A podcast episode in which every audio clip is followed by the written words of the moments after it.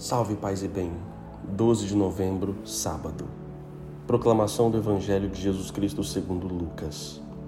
Naquele tempo, Jesus contou aos discípulos uma parábola para mostrar-lhes a necessidade de rezar sempre e nunca desistir, dizendo: Numa cidade havia um juiz que não temia a Deus e não respeitava homem algum. Na mesma cidade havia uma viúva que vinha à procura do juiz pedindo: Faze-me justiça contra o meu adversário. Durante muito tempo o juiz se recusou. Por fim ele pensou: Eu não temo a Deus, não respeito homem algum, mas esta viúva já está me aborrecendo. Vou lhe fazer justiça, para que ela não venha agredir-me. E o Senhor acrescentou: Escutai o que diz este juiz injusto. E Deus não fará justiça aos seus escolhidos que dia e noite gritam por ele? Será que vai fazê-los esperar? Eu vos digo que Deus lhes fará justiça bem depressa. Mas o filho do homem, quando vier, será que ainda vai encontrar fé sobre a terra? Palavra da salvação. Jesus conta sobre a necessidade de rezar sempre, nunca desistir. Ele conta essa parábola. Então, antes de mais nada, Jesus nos pede que devemos rezar sempre e nunca desistir, mesmo que demore, Nunca desista, ok? Não pare de rezar. Ele fala da necessidade. O ser humano, nós temos necessidade de rezar sempre.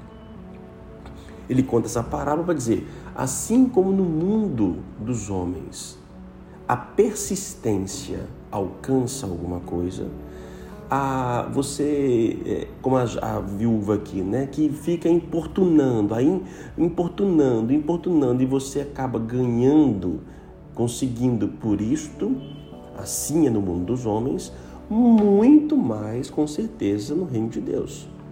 E nós precisamos insistir.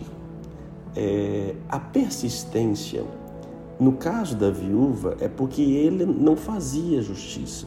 E ela não tinha vez também por ser viúva, mulher e viúva naquele tempo. Não tinha direito a nada, nem lei, nem nada. Mas ela conseguiu. A, também a persistência no mundo espiritual é necessário. Não que Deus não nos escute, não que nós não temos direito. Não. A persistência mostra para nós o nosso desejo. Eu só persisto naquilo que eu desejo, naquilo que eu quero. Quando eu não quero, eu não persisto eu não continuo. Então a persistência e até às vezes as demoras de Deus é para realmente purificar o nosso querer. Sim, isso mesmo, purificar o nosso querer. Porque se tudo viesse de imediato, nós não valorizássemos, não valorizaríamos. Por isso as demoras de Deus é para que realmente eu possa entender aquilo que eu estou pedindo e que eu possa tomar consciência daquilo que eu estou pedindo. Porque eu peço hoje uma coisa, peço amanhã, e como demora um pouco, eu falo assim: realmente é isso que preciso? Realmente é isso que eu quero? É, como uma criança pede algo para a mãe, ela pede uma vez, duas vezes, diante da recusa da mãe, ou ela vai aprender a viver sem, ou ela vai continuar pedindo porque ela acredita que é aquilo que ela quer. Isso, é, essa é pedagogia. Então, mesmo que Deus demore te dar, não pare de pedir, não pare de rezar, não pare de agradecer. Jesus conclui: Mas será que quando o filho do homem vier, vai encontrar fé sobre a terra? Esse questionamento de Jesus Cristo é, é difícil e duro, gente. O que ele está dizendo aqui? Que muitas pessoas irão perder a fé por não persistirem ele tem consciência que muitas pessoas irão deixar de acreditar diante das demoras. Mas às vezes Deus demora para que realmente eu possa isso, para que em mim possa crescer esse desejo. Só que será que muitos vão encontrar a fé? Será que vão ter a fé ainda diante das. Poxa, eu rezei, padre, eu rezei e não me deu. Eu rezei para que eu pudesse ser curada e aquela pessoa não foi curada. Será que Deus está me ouvindo? Rezamos e fizemos tantas campanhas e olha o que está acontecendo. Olha, olha como estamos.